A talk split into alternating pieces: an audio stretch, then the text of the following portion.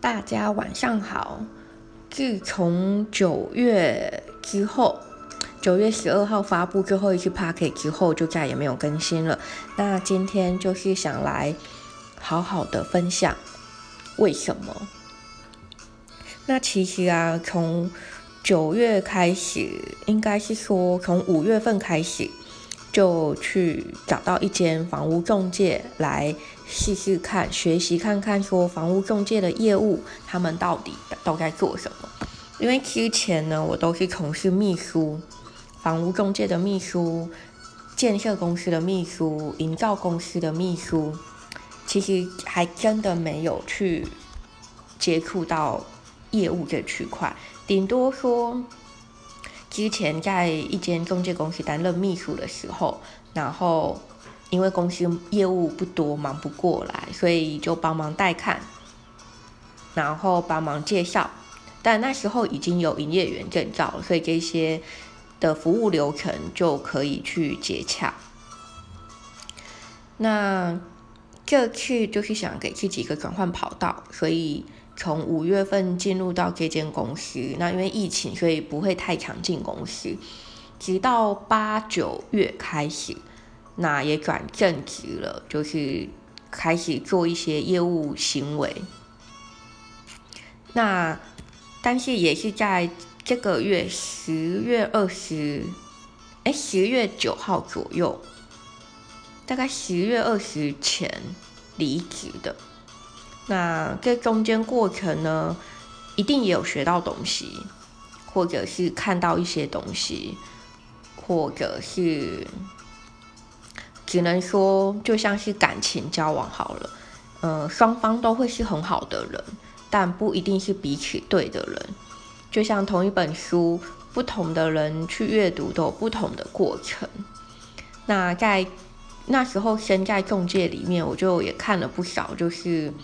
有些同仁，他们就是为了签物件而签，可能不管是投资客放出来的，资产公司放出来的，甚至找不到屋主的，但资产公司可以签，那他们也会去签。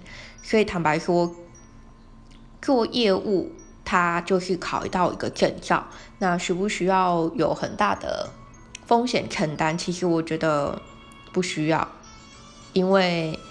随便做，随便有业绩，但真的有那么好做吗？我觉得真的就是见仁见智，只能说，呃，委托很好签，但签回来不见得好卖。所以目前这几个月其实也看得出来说，房市看起来很热络，就像是呃，建设公司一抛出来，或代销公司一开卖，就有一堆人抢，一窝蜂的抢。其实我不知道怎么说这个乱象，因为像我上个礼拜去营业员复训，就是四年一次到期的证照要去复训。那在课堂上，其实老师有分享到，就是他们是这个行业里面的一个算是佼佼佼者吧，因为他们可能是在某某个房仲、房屋相关、房地产相关的工会里面的，可能理事长或主任。等等的职位的人来帮我们上课，那他们就也分析啦，他们会觉得说，这这一段疫情后或更在疫情中间疯狂的抢房子，到底是为什么？他们自己也看不懂，而且是越追越高。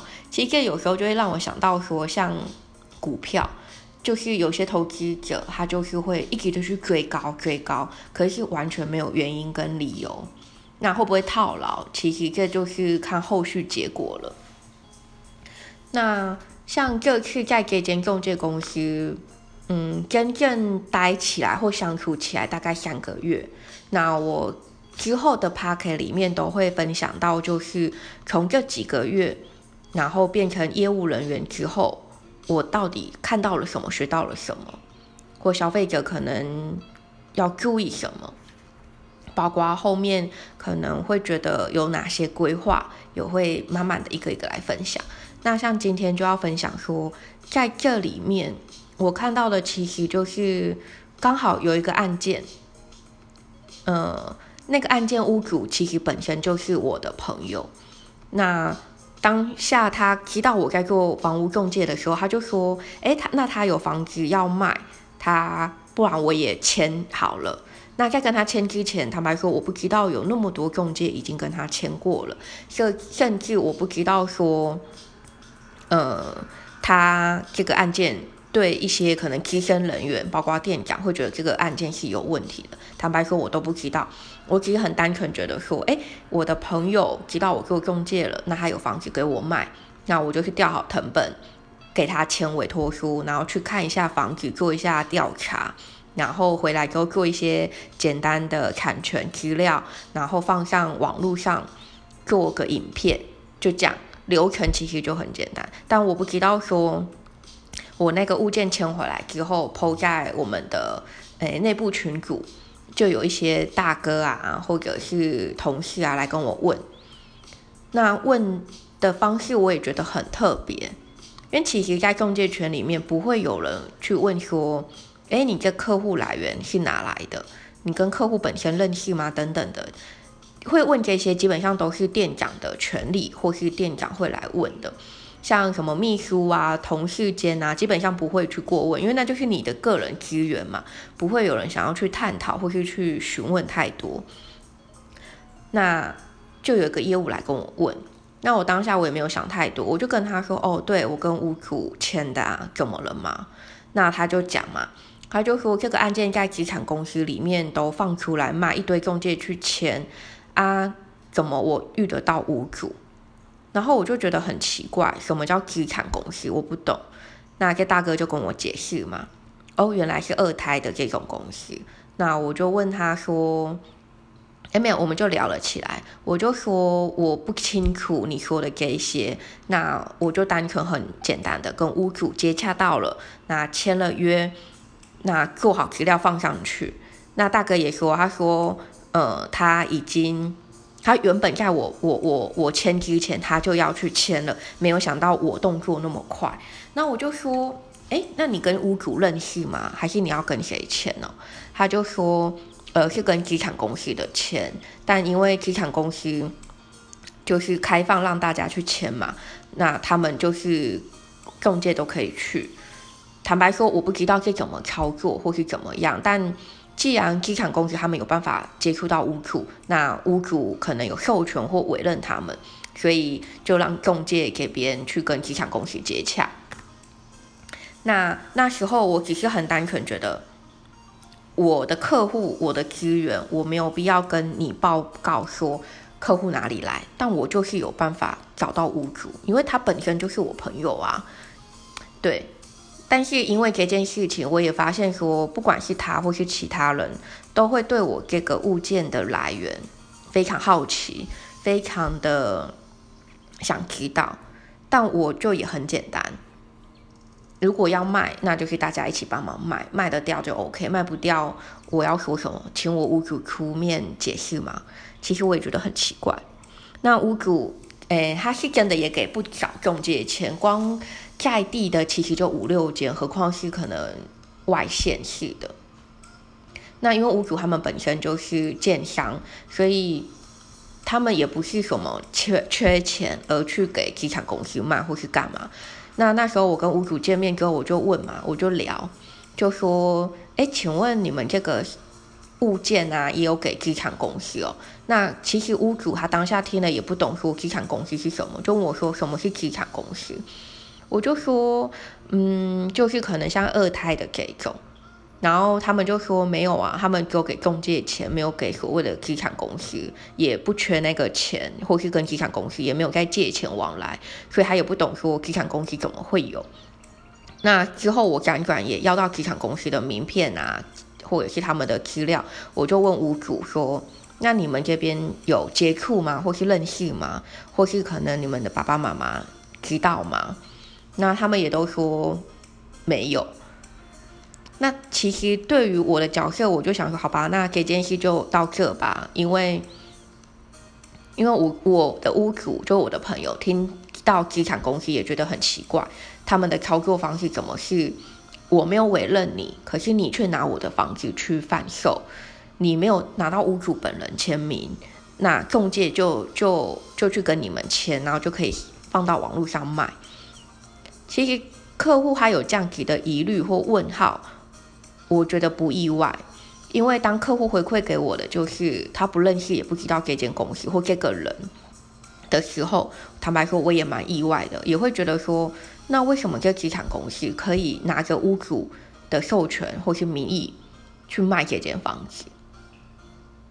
那那时候我跟屋主也聊了一下，说伪造文书或者是一些法律行责，会不会有这可能？其实也不外乎是有的。但如果说讲另外一个角度看，我就跟屋主说，我们就讨论嘛，我就跟我朋友讨论说，其实今天你就是要卖房子，那今天不管是中介跟你签委托，或是中介拿拿斡旋过来。就是很明显让你知道我就是有客户了，或者说我就是要帮你卖了。所以其实对中介来说，或是对你们卖房子的人来说，到底有没有那个委托书，好像也没那么重要。因为有些人他就是没有委托书，但他就是拿斡旋出现在你面前，跟你说我有客人想要下斡，想要买了，那多少钱什么的。其实你说可不可以不签委托？我觉得可能在某种程度上。是可以的，因为他就是没有帮跟你签委托，也没有帮你打广告，所以不会有委托书或委托的这个行为存在。但他也真的是有客人，所以他是拿着斡旋或是拿着支票来跟你跟你很诚实告知。那我觉得怎么操作都好，因为屋主就是要卖房子，那中介就是要收服务费。但资产公司的这件事情其实也不是这一件了，因为之后呢也是资产公司，也是这间公司。那刚好我们去看一个大哥新接的案子，去拍照。那在拍照过程呢，其实我就翻一下产权，就是一个一本房屋介绍的一本资料。那里面呢，其实就是不外乎就是房子基本介绍。客户的所有权名字，包括借贷关系，像藤本嘛，然后还有一些评述。那我翻到藤本那边，我就觉得，哎，这个名字好眼熟，会不会是我认识的那个朋友？因为毕竟全台湾同名同姓的人也不多，也蛮多的嘛。那我当下我只是觉得说，哎，会不会只是刚好同名同姓？然后我就往下看看户籍地，就是地址在哪里？哎，发现。啊，这就是我朋友的旧家，然后我就也当然就念了一下，想说，哎，这是我朋友，哎，那就被那大哥听到了。当然当下他没有多说什么，他就是忙着跟其他一起来看房子的同事介绍这个房子的特色，然后也讲的说他跟屋主多熟多认识。那从他嘴里讲出来的，跟我。印象中对这个朋友的认识呢，我也觉得勾不起来，但我也没有多说多问什么。直到后面我再去找我朋友聊天，我就问朋友啊，我就说：“哎，你哪间房子在卖？是不是？”他说：“对啊。”那我就说：“嗯，我们公司刚好有接，可是不是好像不是跟你们接洽的。”他就问我我是哪间公司，那我跟他讲了之后呢，他就说对啊，没有给你们啊，因为我只给给台湾市占率最高的那一间签。然后我就说哦，可是我们公司有签。他说是哦，啊是谁签？我说是资产公司，我们公司的同事跟资产公司签的。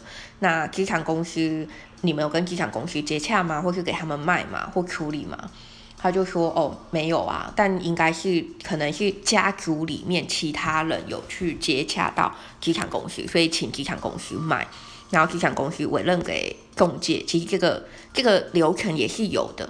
那我的朋友就也没有多说什么，他只说，那房反正房子卖得出去就好啦。那对他来说他没差，因为那不是那是他的名字，但不是他可以去做主决定的。”那他讲的意思，我我也听得很明白，就是其实也可以不用多问多聊，因为那是他个人的家事嘛。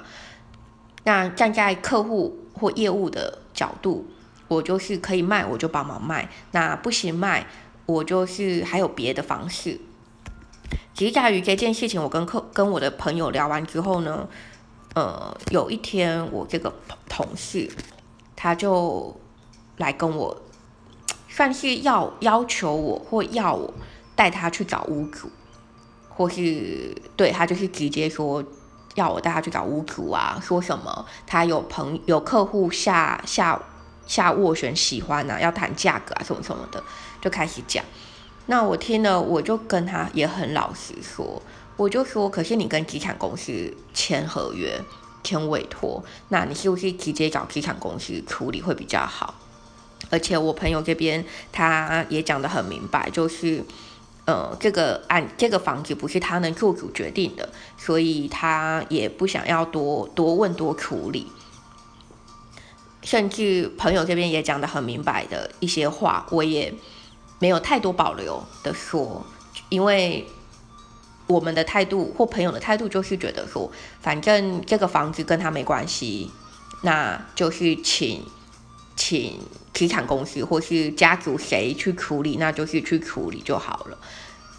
那我就跟这位同事讲，其实在于过程呢，他可能不大能接受吧，或者是说他会觉得我。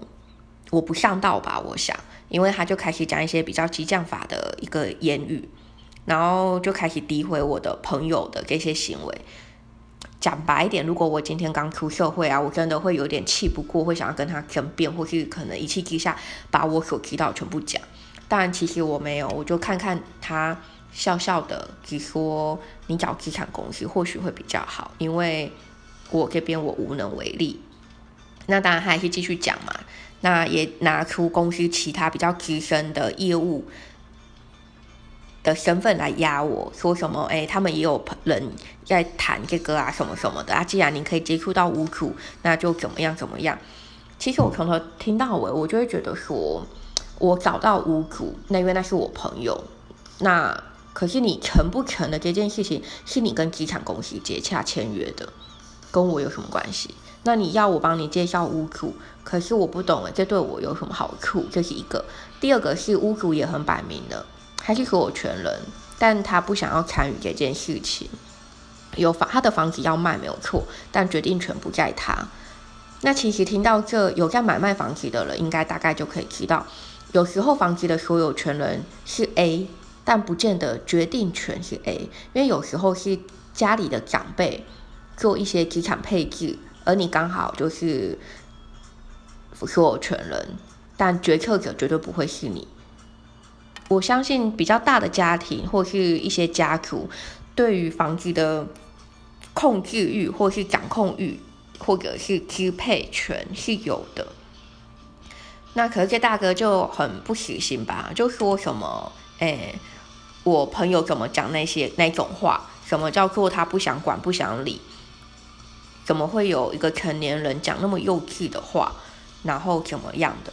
但是我听了，我只是觉得说，客户不是百百种吗？客户不是会是一种版本走到底的啊？甚至客户的想法说法就是这样，那你直接去找你原本有接触的人，不是更方便吗？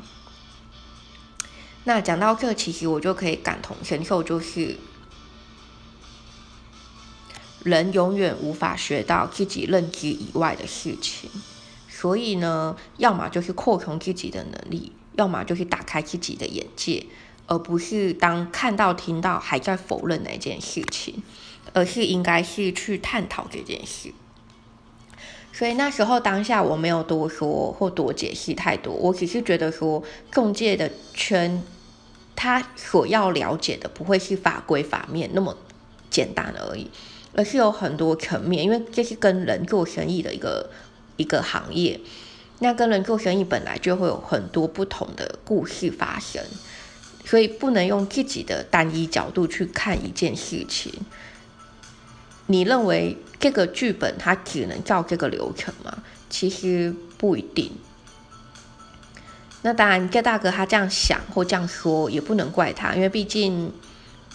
他刚做房仲应该不到两年吧，所以所接触的案子应该也不多，或是所认识到的人就是可能比较这种高资产族群的客户应该也不多，所以我没有太跟他去纠结。我只是觉得客户他们所在乎的、所要求的，那我就是尊重，我不会想要去跟他争辩或什么，只要不违法，那客户想怎么说怎么做，其实那是他的自由。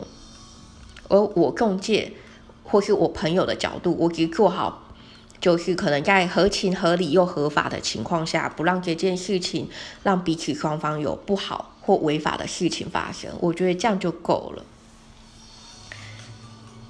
那其实应该是说，还有一次发生的是，就像我说的，有一位学姐，她就是。先收斡旋，先签约，然后才补委托。那你说不合逻辑吗？其实也还好，因为做中介其实最终目标就是成交签约，把房子卖掉，卖到屋主满意的价格，谈到买方可以买的价格，其实这件事情就一个 happy ending 就结束了。那当下那时候那个姐姐她在签约，在写斡旋，甚至。再请秘书这边可能调成本啊、打产权啊、干嘛的，就是个后续要补的一件事情。其实你说他违法吗？他也没违法，因为房子卖掉也是照流程走，房子签委托也是照流程走。这个物件从头到尾也没有在网络上曝光，就是也没有所谓的偷跑或干嘛。那就刚好可能签回，就是有提到要卖房子的消息，刚好也接触到要买房子的人，所以这件事情就一拍即成。那可是大哥当下听了就不是很很很能接受，他就觉得说，怎么可以先签委，哎，先成交再补委托呢？怎么可以这样呢？我当下其实我也不知道该怎么跟他说。因为客户他就是要卖啦，那买方就是想买啦，那刚好中介他接到这个讯息啊，就刚好让彼此就是有一个拿捏的时间，所以这件事情很快就成了。那你说三方违法嘛？其实也不违法，因为他是真的有进旅保，或是有这个钱。或者是说一切都是合情合理又合法的情况下，那顺序很重要吗？客户都说还要买了，还要签约了，价格谈好了，服务费要收了，你能跟他说，哎，先等等，我先签委托，还是跟他说，哎，先等等，我先在网络上曝光，沾一下光？